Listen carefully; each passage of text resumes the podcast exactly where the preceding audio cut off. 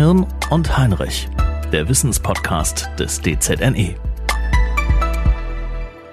Hallo zusammen, da sind wir wieder. Hier ist Hirn und Heinrich und ich guck mal, ist das wirklich schon Folge 23? Das ist echt Wahnsinn. An der Stelle mal dickes Dank an das ganze Team hier im Hintergrund, Hirn und Heinrich. Das bin ich ja nicht alleine, ich bin Sabine Heinrich, sondern das sind äh, viele liebe Menschen vom DZNE. Das ist das Deutsche Zentrum für neurodegenerative Erkrankungen in Bonn. Das sind auch Techniker und Technikerinnen. Ich bekomme tolle Unterstützung durch WissenschaftsjournalistInnen und wir haben natürlich hier am DZNE das ganz große Pfund, nämlich die Forschung. Die Hirnforscher und Hirnforscherinnen, die Wissenschaftler und Wissenschaftlerinnen, die hier toll mit am Podcast mitmachen und uns unterstützen. Ich habe vor der allerersten Folge gedacht, naja, wenn wir es schaffen, einen Podcast zu machen zu diesem Thema, der vielleicht so ein bisschen Unterstützung sein kann für die Menschen, ja, die es betrifft und auch vor allem für deren Familie. Das wäre schon schön. Und ja, die Rückmeldungen zum Beispiel auf das Gespräch mit Frau Rohrer, die zeigen mir, wie sehr auch unser Podcast ankommt. Da freue ich mich sehr. Frau Rohrer, die selber an einer Demenz erkrankt ist und möchte, dass sich unser Bild darüber ändert. Ja, das ist eine sehr ernsthafte Erkrankung, aber wir sprechen eben nicht von Außerirdischen. Und sie wünscht sich ja vielmehr, dass wir miteinander sprechen statt übereinander. Es liegt in der Natur der Sache, dass äh, viele Fragen aufploppen nach einer Diagnose, aber zur Wahrheit gehört auch, die Diagnose kommt selten komplett überraschend, weil sich ja vieles im Alltag schon andeutet. Und ich habe mal äh, in einem Interview äh, mit dem Stadtanzeiger Köln, das habe ich mit Professor Kempermann gegeben, auch so ganz leichtfüßig gesagt, ja, ähm, an die Familien gerichtet, ihr seid nicht allein. Und dazu habe ich eine sehr energische Mail bekommen mit der berechtigten Frage, liebe Frau Heinrich, was heißt denn konkret, Sie sind nicht allein? Wer unterstützt denn eine Familie? Gibt es eine Anlaufstelle? Und deswegen freue ich mich heute ganz besonders über meinen Gast hier im Podcast, denn es gibt diese Orte. Und ich begrüße Katja Bär. Sie leitet die Hans und Ilse Breuer Stiftung in Offenbach. Herzlich willkommen zu Hin und Heinrich und ganz liebe Grüße nach Offenbach ins Hessische. Hallo, Frau Bär. Hallo, Frau Heinrich. Ganz herzlichen Dank. Wir fühlen uns wirklich sehr geehrt, denn wir sind eine nur mittelgroße ähm, privatwirtschaftliche Stiftung und dass das große DZNE uns sieht und uns die Möglichkeit gibt, äh, ist für uns schon eine totale Entwicklung und da sind wir sehr stolz drauf. Kann ich das nochmal hören? Sie sind eine mittelgroße, was haben Sie gesagt? Privatwirtschaftliche kleine Stiftung, also eine Stiftung bürgerlichen Rechts. Und davon haben wir ja ungefähr 25.000 in diesem Land. Und äh, die meisten haben so eine Kapitalausstattung irgendwie unter 500.000, einer Million. Und da gibt's die ganz großen, die Sie alle kennen. Telekom, äh, Verantwortung, Erinnerung, Zukunft. Mhm. Das sind so Milliardenbeträge. Und wir, wir sind so wie ein kleines Familienunternehmen. Naja, aber wenn wir mal äh, über den Namen, über die Stiftungsgeber sprechen, Hans und Ilse Breuer, das klingt, das klingt sehr privat. Fangen wir doch mal genau da an. Wer sind denn Hans und Ilse Breuer? Hans und Ilse ist ein Ehepaar, äh, das in Neu-Isenburg bei Frankfurt gelebt und gewirkt hat. Hans ist ein Unternehmer, ähm, der hat 1998 seine Firma verkauft und daraus ist Geld entstanden und die Ilse, seine Ehefrau, ist eben an Demenz erkrankt. Also das Klassische, wie es sich entwickelt. Mhm. Jetzt äh, kann man mit seinem Geld auch viel anderes machen. Wie ist die Familie darauf gekommen, eine Stiftung zu gründen? Ja, das ist das, was uns auch prägt. Also ähm, in den Beginnen des Jahres 2000 hat ja niemand über Demenz wirklich gesprochen. Man hat mhm. über HIV und über Krebs ziemlich viel öffentlich diskutiert, aber über Demenz gar nicht. Das war vielleicht auch nicht so bewusst, obwohl schon die Anzahl derer, die erkrankt sind, damals hoch war. Und die Familie hat, ähm, bis man überhaupt die Diagnose erhalten hat, vieles durchlebt, äh, was man heute nicht mehr muss, weil es mehr Hilfe gibt. Also völlig überfordert, völlig verschämt, ähm, völlig hilflos, keine Anlaufstelle da. Äh, und dann hat die Familie eben entschieden, man will mit dem Vermögen, das da ist, einen Teil davon eben in eine Stiftung geben. Man muss aber auch dazu sagen, man wusste damals nicht genau, was man wirklich machen will, sondern die Stiftung war erstmal gegründet mit dem Thema Demenz und auch mit den beiden Säulen Forschung zu fördern, aber eben auch unmittelbar die Betroffenen mit zu unterstützen. Wie war denn die Situation für Hans und Ilse?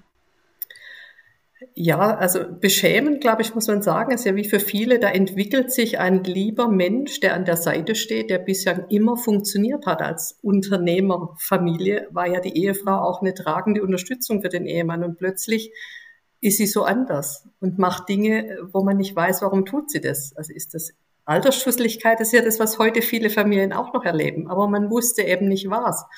Bis hin äh, eben zu Situationen, dass ähm, wie soll ich sagen, Übergriffigkeit, laut, ähm, Angriff auf den Ehepartner, was alles man sich vorstellen kann, da eben passiert. Und ähm, der Hans damit nicht mehr umgehen konnte und ohne da ins Detail zu gehen, die Familie eben damit auch überfordert war. Ja, es ist eine Geschichte aus dem wahren Leben. Das werden viele Familien so, so formulieren können. Jetzt haben Sie ja nicht nur die Stiftung, sondern ich würde ganz gern mit Ihnen über ja ja, die Herzkammer ihrer Stiftung sprechen. es gibt ein, ein Haus, Stadthaus ähm, in Offenbach. Ich habe mir ein Foto angeguckt, Frau Bär. Mhm. Das sieht ja traumhaft aus. Es ist eine Stadthausvilla. Und was passiert in diesem Haus?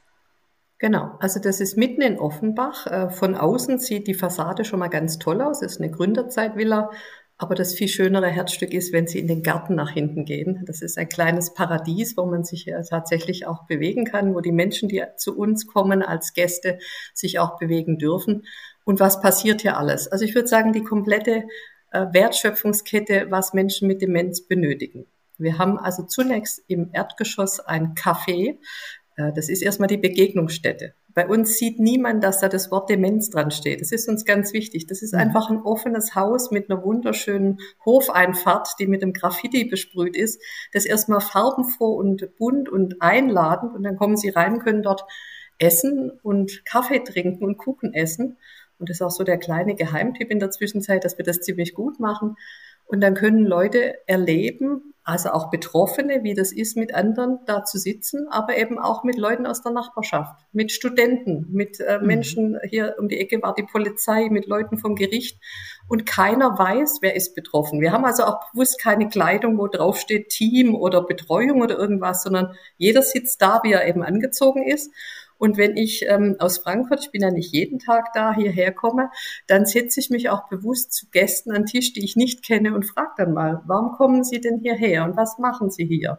Und dann spricht man, äh, ich weiß auch nicht immer, wer unsere Tagesbetreuungsgäste sind, dann habe ich auch manchmal einfach unsere Gäste am Tisch. Und dann erlebt man das ganz wunderbar, wie normal das Leben sein kann. Und darum geht es uns ja auch. Wir möchten zeigen, dass die Demenz eben ein Teil des Lebens ist und dass man zunächst damit auch noch wunderbar qualitativ am Leben teilnehmen kann und Gleichgesinnte findet. Das ist also das Café.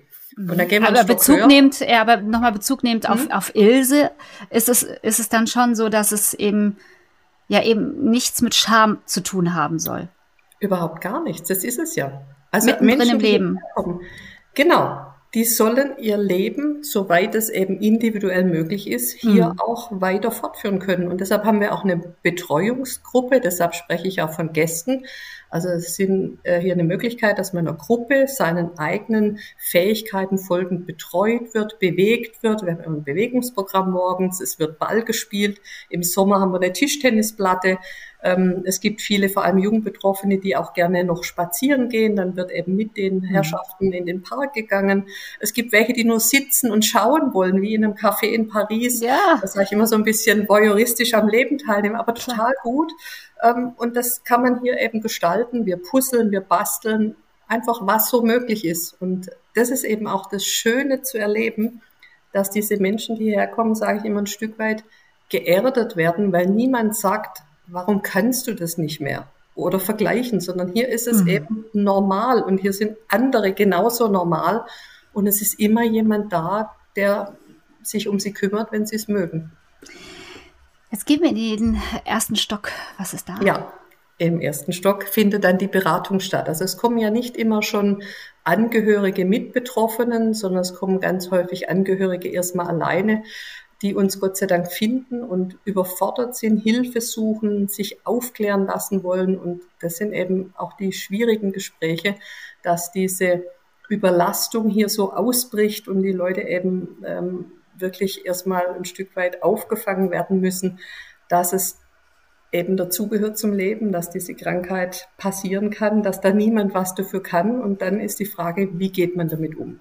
Also wir versuchen immer den Menschen erstmal zu erklären, was diese Krankheit eben bedeutet, was sie für Folgen hat, aber auch was sie für Möglichkeiten haben, als Betroffene es zu organisieren, damit, das ist unser Hauptziel, die Angehörigen so lange wie möglich im häuslichen Umfeld mitwohnen können und wie man das organisiert.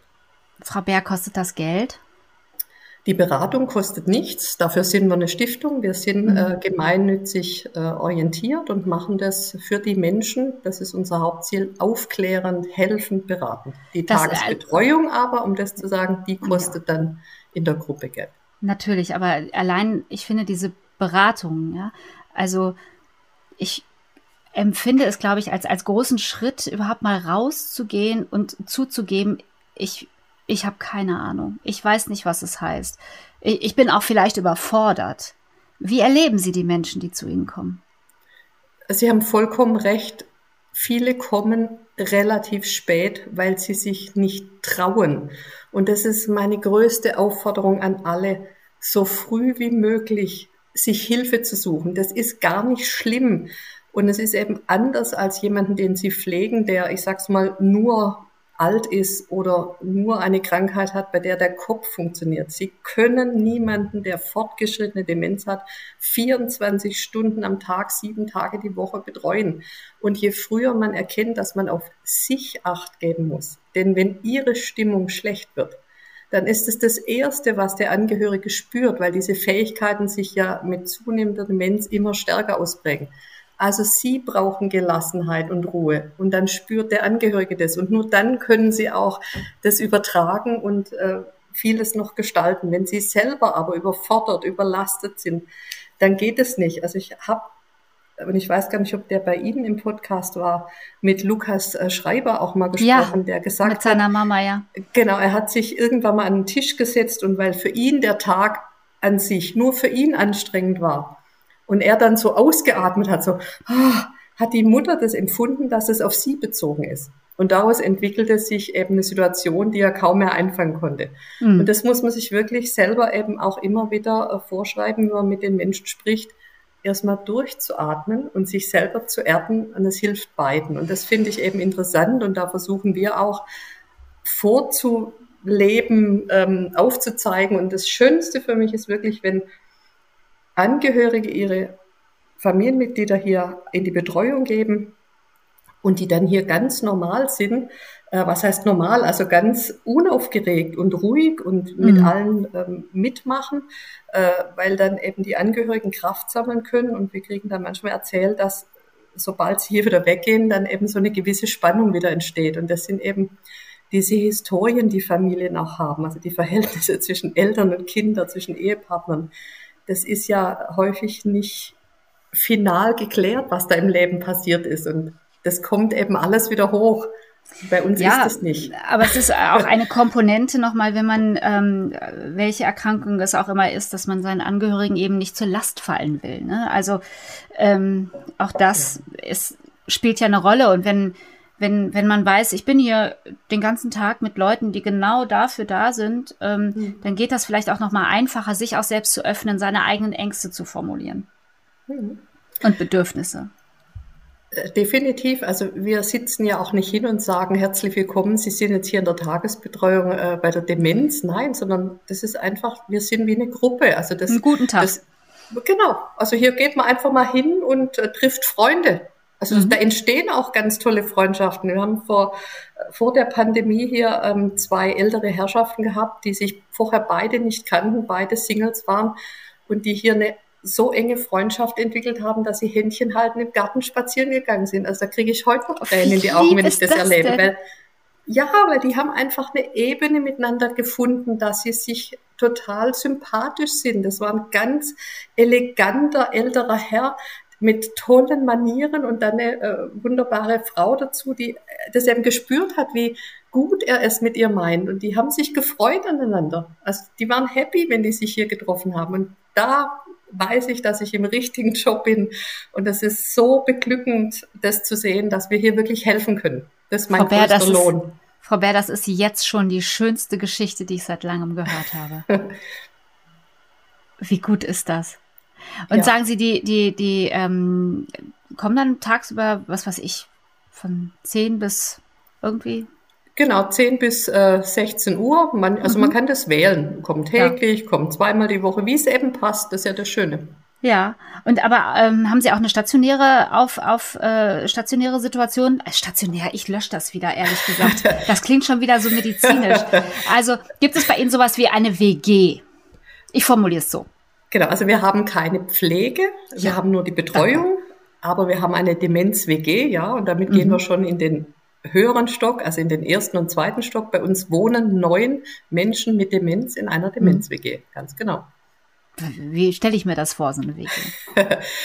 Also eine Demenz-WG ist erstmal wie eine ganz normale WG, wie Sie und ich sie aus dem Studium wahrscheinlich kennen. Da wohnen Menschen zusammen in einer Wohn- und Lebensgemeinschaft mit familienähnlichen Strukturen und mit Alltag. Jeder hat mhm. sein eigenes Zimmer, man hat eine Gemeinschaftsküche im Wohnzimmer, man nutzt Bad und WC zusammen. Mhm. Und hat alle Vorteile, die die normale Studenten-WG auch bietet. Also sie sind nicht allein, sie teilen sich die Kosten, sie kochen zusammen, sie schauen Filme zusammen, sie spielen, sie lachen und wenn sie alleine sein wollen, gehen sie in ihr Zimmer.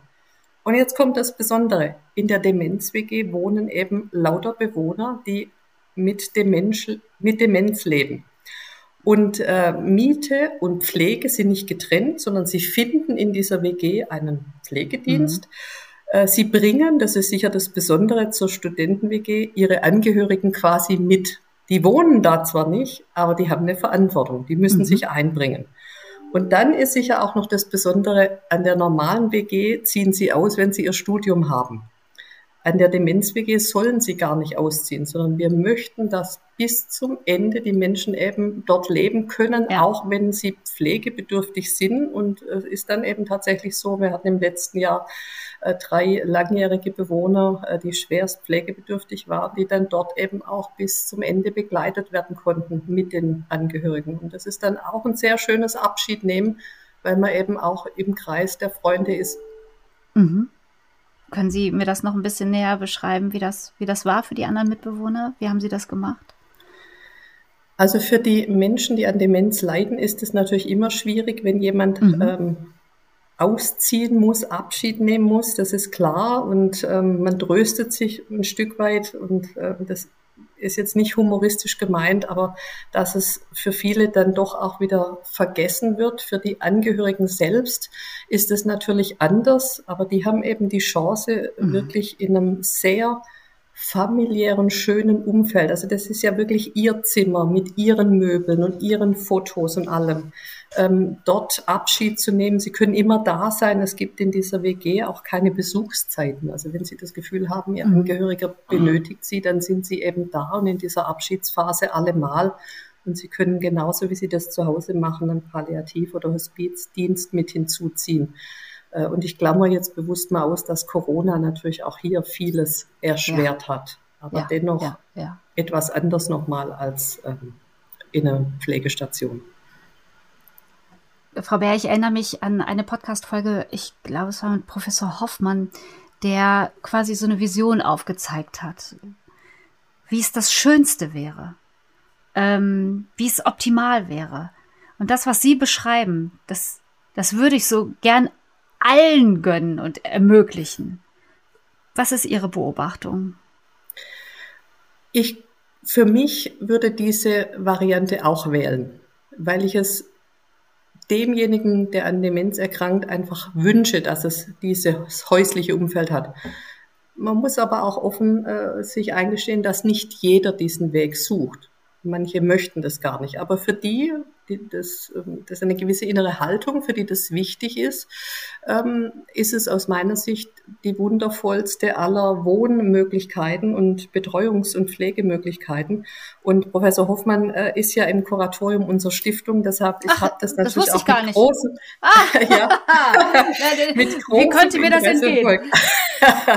nicht schlimm. Ähm, ja. Das, also, wie soll ich sagen, für uns ist es, und deshalb haben wir es ja auch so zusammengestellt und natürlich äh, sounden wir das auch immer mit unseren Wissenschaftlern, ob wir da einen richtigen Weg gehen und, und lernen da gemeinsam unheimlich viel. Ich glaube, wir haben bislang einen tollen Weg gefunden und das kriegen wir ja so von den Angehörigen auch gespiegelt. Jetzt machen wir uns nichts vor. Das, was Sie anbieten, das, das lässt sich nicht allein durch Pflegestufe 1, 2, 3 tragen. Ne? Das, das, das bedeutet auch schon einen hohen finanziellen Einsatz, den auch die Familien leisten müssen. Ja, aber es ist nicht äh, zu hoch. Also ich weiß nicht, welche Beträge Sie im Kopf haben. Bei uns zahlt man so zwischen 2200 und 2400 Euro im Monat für Miete und Pflegedienst. Äh, ich weiß, dass es WGs gibt, wo das anders ist. Das hängt ein bisschen an dem. Oh, ich kenne andere Preise. Ich kenne tatsächlich sehr, sehr viel höhere Preise. Genau, genau. Also wir haben bewusst, äh, es ist auch offen. Weil, weil sie es auch können als Stiftung, oder? Nein, es wird nicht subventioniert in dem Sinn. Also wir haben okay. einen normalen Mietpreis, äh, wir haben einen Pflegedienst oder die, ist ja nicht wir, der den Pflegedienst einsetzt, die Angehörigen haben den sich ausgesucht ähm, und äh, machen eben vieles auch selbst mit. Also ich glaube, daraus setzt sich der Preis eben am Ende auch zusammen. Was machen die Familien selbst äh, und welcher Pflegedienst wird mit ausgesucht? Wir haben jetzt auch keine riesigen Flächen, weil es das ja gar nicht benötigt. Also die Zimmer sind irgendwie so ich sag mal, im Groben äh, zwischen 18 und 20 Quadratmeter groß, wo jeder seinen Raum hat. Und da gibt es eine große Küche und einen Gemeinschaftsraum. Das ist aber jetzt auch kein Palast für diese neuen Leute. Ähm, es einfach, es soll ja familiär sein und das kann man gestalten. Aber ich weiß, mhm. es gibt Preise, die in Richtung 3000 und mehr gehen. Krass, ne? Ich denke dann immer, wer soll sich das denn leisten können? Und vor allen Dingen, wie, wie unfair ich es dann finde, niemand sucht sich das ja aus. Und ähm, es gibt so viele Familien, die sich das einfach nicht leisten können. Ja, wir, also wir sind ja als Stiftung auch Fachstelle für den ähm, Aufbau ambulant betreuter selbstverwalteter Wohngemeinschaften, äh, haben das äh, auch für das Land Hessen äh, jetzt viele Jahre gemacht, machen es in der Zwischenzeit alleine weiter, weil wir möchten, dass weitere WGs entstehen und es scheitert gar nicht unbedingt am Geld letztendlich, sondern es scheitert eben auch daran, dass entweder der Raum dafür noch nicht da ist und gefunden werden muss. Ähm, Angehörige, die einen Mensch mit Demenz schon bei sich haben, die sind ja in der Situation schon verhaftet und die nehmen sich jetzt nicht noch diese Zeit oder, oder können das auch nicht, noch eine Demenz-WG zu gründen. Ja. Also wir, wir hatten deshalb neulich mit der Stadt auch mal hier in Offenbach gesprochen, ob sie nicht ähm, Gebäude zur Verfügung stellen würden. Und Sie sagen eben, äh, im Moment ist auch nichts da, was frei ist, aber wir, wir kommen schon immer mehr voran. Aber es muss letztlich jemand die Verantwortung nehmen, das zu organisieren.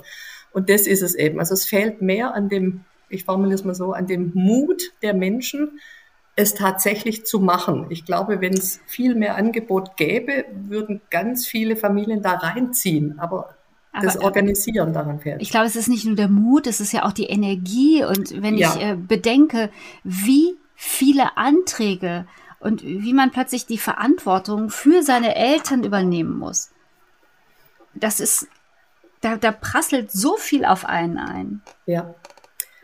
Also dann ich bin zu überlegen, ich könnte doch eine WG gründen. so, und jetzt genau. der konstruktive Ansatz, Frau Bär. Machen. Ganz genau. Und ich würde auch sagen, nicht die, die schon Menschen mit Demenz in ihrem Haushalt haben, sondern ich rufe wirklich alle auf, die Wohnraum vermieten. Also wenn man das sich mal durchdekliniert. Man hat ein Haus, das man zugegebenermaßen ein bisschen umbauen müsste. Diese Mieter, die ziehen ihnen doch nicht permanent aus, weil sie wegziehen, sondern diese Mieter sind glücklich, wenn sie sich da organisieren können.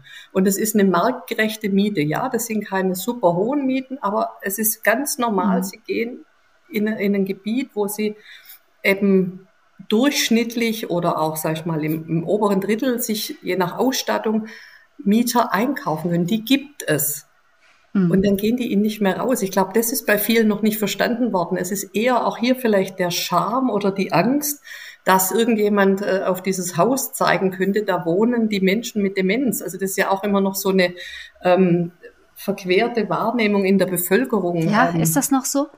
Jedes Mal, wenn ja. ich erzähle, was ich mache hier in dem Podcast, dann, dann, dann kommen ganz viele interessierte Fragen. Aber es ist niemals so irgendwie, ach, aha, Also ich will es nicht, äh, wie gesagt, ich möchte gar niemand angreifen, aber ich äh, kann es mir vorstellen, ich formuliere es mal so, dass wenn man das erstmal erzählt, ähm, es also sie haben eine andere Rolle. Sie ja, geben sein. das schon mhm. weiter. Wenn aber sie in ihrer Nachbarschaft hören, also da wird jetzt ein Demenzzentrum gebaut, dann ist ja die verquere Vorstellung bei vielen noch, das sind lauter Leute, die weglaufen und nicht wissen, was sie machen und da rumirren.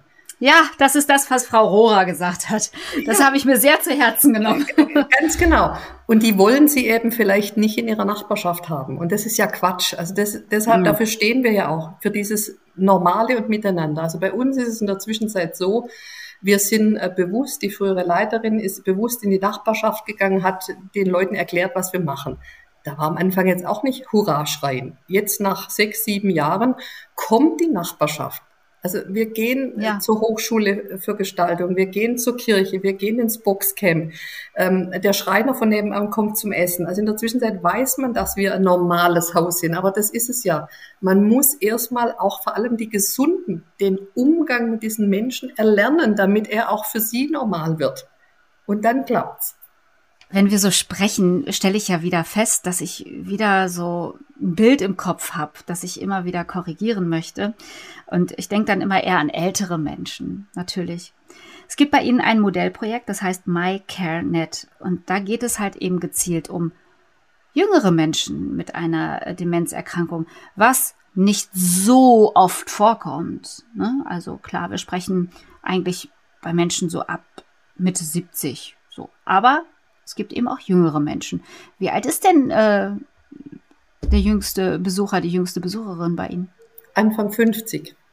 Und das, oh, das ist wirklich jung. Genau in diese Gruppe der präsenilen Demenzerkrankungen. Ähm, das sind also alles Leute, jung betroffen sind alles Menschen unter 65 vorm Rentenalter. Mhm. Und die sind eben auch, ich finde immer doppelt betroffen. Und warum doppelt betroffen? Weil genau das Bild, das Sie aufzeigen, ist ja das, was jeder vor Augen hat. Wenn ich eben 70 und älter bin, dann rechnet man irgendwo damit, dass man vielleicht mal, wenn man älter wird, eben an Demenz erkranken kann. Das ist ja auch die statistischen Zahlen. Je älter sie werden, desto steiler wird ja die Kurve und die Anzahl mhm. der Erkrankten. Und bei den Jungen erwartet man es eben nicht. Und Jetzt stellen Sie sich vor, ich bin genau in diesem Alter, ich bin Anfang 50, mitten im Leben, ich habe meinen Job und plötzlich werde ich dement. Man ist sich ja dessen bewusst, dass sich was verändert. Und sie ja. sind der Haupternährer ähm, ihrer Familie häufig, also ist bei mir auch, wenn ich äh, die Krankheit mich ereilen würde. Ähm, sie haben also wirtschaftlich noch nicht alles auf die Beine gestellt. Viele zahlen noch einen Kredit ab, haben noch minderjährige Kinder. Das sind ja ganz mhm. andere Belastungen dann. Ähm, und sie selber nehmen das eben anders wahr, gerade weil sie noch nicht damit rechnen, dass sie eben eine Demenz haben. Das ist eine, ich finde, das ist eine ganz furchtbare Betroffenheit. Mm. Mm. Und dann kommt dazu, lassen Sie mich das noch ergänzen, jetzt gehen Sie auf ein Amt mit Anfang 50 und sagen, ich bin dement. Also da ist ja auch keine Aufklärung auf Seiten vieler in den Ämtern und das ist auch gar nicht bös gemeint, weil es eben so wenige gibt. Wir ja. haben ja nur bundesweit vielleicht 24.000 Menschen, die daran erkrankt sind. Äh, Dunkelziffer äh, ist sicher auch noch da. Es ist nicht bekannt, dass es so junge Menschen gibt äh, und da ist halt auch viel Argwohn und auch gar keine Angebote und keine Hilfsstrukturen. Die müssen ja gegen alles ankämpfen. Das ist ja noch mal furchtbarer. Aber was ist jetzt Inhalt von MyCareNet? Ganz genau. Also wir haben in allem, was wir machen, sind wir Modellprojekte. Wir bekommen dafür auch Fördergelder vom Regierungspräsidium, also vom Land Hessen und den Pflegekassen. Und wir möchten immer so ähm, Aufbauer, Innovator, Faktoren sein. Und wir ähm, gestalten eben dieses Projekt so, dass wir erstmal die Ausgangslage analysiert haben, also festgestellt haben, was eigentlich an Beratungs-, Informations- und Hilfeleistung schon da ist haben das auch in eine Kooperation äh, eingebaut, weil wir totale Netzwerke sind. Wir wissen, dass wir nicht alles alleine können. Da ist also das Demenznetzwerk Offenbach mit dabei. Das sind äh, die selbstverwalteten Demenzwohngemeinschaften dabei und wir haben das alles erstmal zusammengetragen, das ist wie ein Fundament. Wir brauchen das, um loszulegen. Dann haben wir eine Informationswebseite aufgestellt, die heißt www.demenz-vor-65.de. Da kann man sich ah, ja, schon mal ja. informieren, ähm, was es eigentlich für Angebote gibt und was äh, präsenile Demenz ist. Und jetzt geht's in die nächste Phase. Also wir sind gestartet am 1. April 21 mit dem Projekt. Äh, in diesem Jahr 22 erarbeiten wir jetzt ein Betreuungsangebot und entwickeln zielgerichteten Beratungsangebot wir als Stiftung sind ja ganz groß in der Beratung und möchten eben ähm, da auch ein Begleittool erstellen. Wir möchten ähm, das ausbauen in eine Schulung, damit Menschen eben genau wissen, wie sie umzugehen haben mit dem Thema. Und wir möchten das dann in der letzten Stufe hessenweit ausbauen zu einer Multiplikatorenschulung mit späterer Lotsenfunktion. Also Ideen gibt's, höre ich. ja, ich glaube, das ist auch etwas, was uns als Stiftung immer ausgezeichnet hat. Wir sind ein ganz kleines, schlagkräftiges Team, aber mit ganz vielen Ideen, weil uns das einfach auch Spaß macht, zu erkunden, wo was fehlt und in diese Nischen zu gehen und Angebote aufzubauen. Und so haben wir zum Beispiel eines unserer Projekte war, Sie kennen das aus dem normalen Leben, Facebook. Und wir haben gesagt, wenn wir doch diese Demenz-WG da oben haben, dann ähm, müssen doch die Angehörigen, also jeder geht auf den Pflegedienst zu und fragt, was habt ihr denn heute mit meinem Angehörigen gemacht? Und da haben wir eine App entwickelt mit ähm, wissenschaftlichen ähm, Partner, wo die Familien jetzt eben zu Hause gucken können, was gemacht wurde. Also der Pflegedienst trägt das ein und sie können Bilder posten. Und das ist ja wie ein Facebook für die Demenzbegehung. Das heißt Info. Aber, aber nicht öffentlich natürlich, sondern nur für die Menschen. Im Moment genau. nur für die Menschen mit Demenz, aber es gibt durchaus Überlegungen, äh, jetzt nicht durch uns, wir sind nicht gewinnorientiert, aber das eben auch mal auszuweiten, dass man es nutzen kann. Und es gibt eine weitere WG, die die ähm, mobile Funktion Infodoc auch schon nutzt. Ja, es ist auch ein, ein Weg, äh, das mehr in die Gesellschaft zu geben, ja. Und ähm, genau. Teilhabe. Auf jeden Fall. Sagen Sie, äh, haben Sie eine lange Warteliste? ja, wir haben tatsächlich ne? eine lange Warteliste, weil wir haben ja auch nur neun Plätze. Und es äh, ist ja nicht so, Gott sei Dank nicht so, dass äh, ständig ja, ein Wechsel ja. ist. Und ich habe gesagt, im letzten Jahr waren drei Wechsel. Das ist völlig untypisch. Also wir sind jetzt im siebten hm. Jahr äh, und es sind in der Summe, glaube ich, in der Zwischenzeit ähm, einer weg, ein oder zwei weggezogen weil sie den Kindern nachgezogen in andere Einrichtungen gegangen sind und äh, fünf sind, haben das Leben bei uns beendet. Das ist in der Anzahl der Jahre Gott sei Dank nicht viel. Wir haben ja auch das Gefühl, wir tragen dazu bei, dass das Leben am Anfang in diesen Phasen noch verlängert und auch schön gemacht wird und am Ende eben, so lange wie es dauert, begleitet wird. Das habe ich äh, bei Professor Hoffmann auch gelernt. Der hat äh, gesagt, ganz früher hat man gesagt, die Oma, die ist halt wunderlich, ne? Die setzen wir da jetzt mal auf dem schönen Sofa dann soll sie, oder auf dem Sessel und soll sie mal schön rausgucken. Und ähm, ja. ja, es ist nicht heilbar, aber man kann das Leben schöner und erträglicher machen. Ja. Das fand ich, war ein guter Gedanke. Haben Sie den Eindruck, dass sich gesellschaftlich, darüber haben wir ja gesprochen, aber auch politisch da was bewegt? Dass sie Unterstützung bekommen? Also auf jeden Fall. Es ist ja die nationale Demenzstrategie äh, nun begonnen worden. Äh, und wir hatten auch hier, ich muss immer grinsen, wir hatten auch mal so eine verrückte Idee, den Jens Spahn einfach einen Brief zu schreiben. Wir wären gern bei der nationalen Demenzstrategie dabei. Und auch hier, wir wurden wahrgenommen und wir sind jetzt aktives Mitglied dieser nationalen Demenzstrategie. Also es wird ja Gut. öffentlich drüber gesprochen, endlich. Und es gibt ja. 162 Maßnahmen, die die Regierung aufgestellt hat und an vieren dürfen wir jetzt mitwirken. Und deshalb glaube ich schon, dass es langsam, aber stetig auch in die Köpfe, in die Bevölkerung vorschreitet, dass diese Krankheit also wir reden alle über Corona, aber Demenz ist ja die nächste schon vorhandene Pandemie. Wir haben 1,7 Millionen und auch wenn ähm, es nicht ganz klar ist, ob die Zahlen jetzt dramatisch steigen, weil wir alle uns ja auch gesünder ernähren, wenn wir das wollen und uns mehr bewegen, aber die Zahl an sich bleibt hoch und es trifft ja fast jede Familie. Also wenn Sie sich umhören, ich nehme, Sie nehmen das auch wahr, im Freundeskreis ja. oder Familienkreis, jeder kann mit dem Thema was anfangen, weil er irgendjemand hatte oder kennt, der es gerade hat.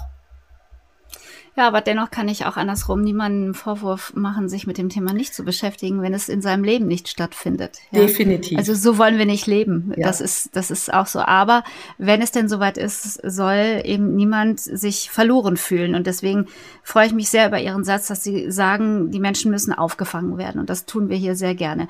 Ich möchte nochmal jetzt zum Ende noch einen Einspruch. Ja. Einen Einspruch. Also ich ja. finde, Sie sollten, wir Fall. sollten uns alle damit befassen, weil wir haben über ein Wort noch nicht gesprochen, über Prävention. Ja, es gibt keine Impfung und keine Heilung. Aber ich bin felsenfest überzeugt, dass wenn wir alle uns mehr bewegen, weniger Zucker, nicht so viel Alkohol, nicht rauchen ähm, und genau das tun, was wir gerade Mehr Bildung. Tun.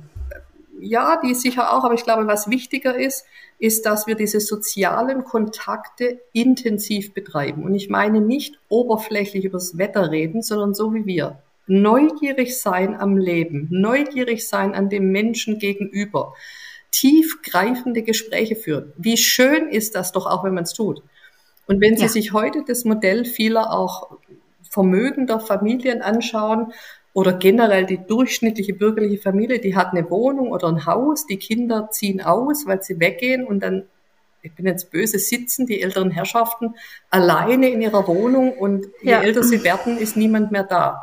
Wenn sie das mhm. Gehirn, diesen Muskel nicht nutzen, ja, dann ist es wie ihre Muskeln in den Beinen. Dann, dann brauchen die sich nicht mehr und dann verabschieden sich die Gehirnzellen. Also tragen sie alle dazu bei, dass dieses Gehirn aktiv bleibt. Und das ist für mich Prävention.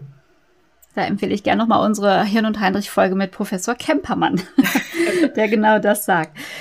Jetzt möchte ich aber doch nochmal zum Anfang unseres Gesprächs kommen, und zwar zu Hans und zu Ilse. Wenn es dieses Angebot schon gegeben hätte, oder nee, andersrum, denken Sie manchmal, dass Ilse bei Ihnen hätte sein können? Und wie es ihr dort gegangen wäre? Ja, klar, äh, definitiv. Also die ganze Familie hätte viel früher eine Anlaufstelle gehabt, die ihr beigestanden wäre, die sie unterstützt hätte und die Familie wäre nicht so gerüttelt und geschüttelt worden. Ja, bin felsenfest überzeugt. Wir haben es ganz toll hingekriegt, auch wenn das am Anfang nicht klar war, wo der Weg hingeht. Aber losgehen muss man erstmal. Richtig. Und ich bin total stolz, dass das alles so gekommen ist und dass ich hier mitwirken darf. Das ist also wirklich von tiefstem Herzen. Es ist jeden Tag so schön zu sehen, was hier passiert. Und ich sitze hier auch gerade im Stadthaus und schaue in den Garten und sehe, dass langsam unsere Tagesgäste zum Mittagessen gehen und Gäste von außen kommen. Also erfüllt mich wirklich mit Stolz und Zufriedenheit. Sie hatten vorher auch nichts mit Demenz zu tun, ne? Ähm, jein, also ich bin seit 2007 in meiner früheren Tätigkeit schon in der Stiftung aktiv, aber immer über die Finanzseite kommend. Ich war ja früher in der ja. Bank tätig. Und die Großmutter meines Mannes ist an Demenz erkrankt. Ich gebe aber zu, ich habe es jahrelang nicht gewusst. Und meine Tochter, die damals acht war, die hat mit der hochgradig dementen Omi Mensch ärgere dich nicht gespielt. Und keiner hat verstanden, wie es geht. Heute begreife ich das alles. Enkelkinder und Großeltern, die finden einen Weg miteinander zu kommunizieren. Und das kann man auch mhm. lernen. Und das ist ganz toll. Also ich ziehe da unheimlich viel Energie und auch äh, Verhalten äh, aus diesem Beobachten von anderen. Und deshalb einfach hier zu sitzen und zu schauen, was sich so entwickelt, äh, habe sehr viel Demut zum Leben zurückgewonnen und bin sehr froh über jeden Tag, wo es mir gut geht. Und das einfach, das macht Spaß. Ach, Sie sind klasse. Danke. Danke für das schöne Gespräch hier bei Hirn und Heinrich. Dr. Katja Wehr, Leiterin der Hans und Ilse Breuer Stiftung mit dem wunderschönen Stadthaus in Offenbach. Und ich hoffe so sehr, dass, dass es noch viel mehr von diesen Häusern gibt und wir noch viel mehr darüber reden können. Dankeschön. Ich danke Ihnen und einen letzten Satz. Wir würden gerne ja. noch ein weiteres Stadthaus eröffnen in Frankfurt und suchen ein Objekt, wo wir das eben aufbauen können. Also wir möchten das multiplizieren und es tatsächlich ausweiten, unser Angebot. Ich danke Ihnen von Herzen ja, für das schöne Gespräch. Das nutzen wir hier. Also wenn jemand so ein schönes Haus, also in Frankfurt im Nordend oder so schön mittendrin, dann leiten wir das gerne weiter. Klasse. Ja, die 23. Folge von Hirn und Heinrich. Ganz herzlichen Dank fürs Zuhören. Hinterlassen Sie uns gerne ähm, Anregungen, eine Bewertung, abonnieren Sie uns. Ja, Prävention ist natürlich ein großes Thema. Deswegen freue ich mich, dass wir in der nächsten Folge von Hirn und Heinrich ähm, Professor Monique äh, Bretteler zu Gast haben. Sie ist Neuroepidemiologin. Oh, ich hoffe, dass ich das bis zum nächsten Mal besser aussprechen kann. Epidemiologin. Obwohl, das geht schon mittlerweile. Mein Name ist Sabina Heinrich. Ganz liebe Grüße. Mehr Informationen auf dzne.de.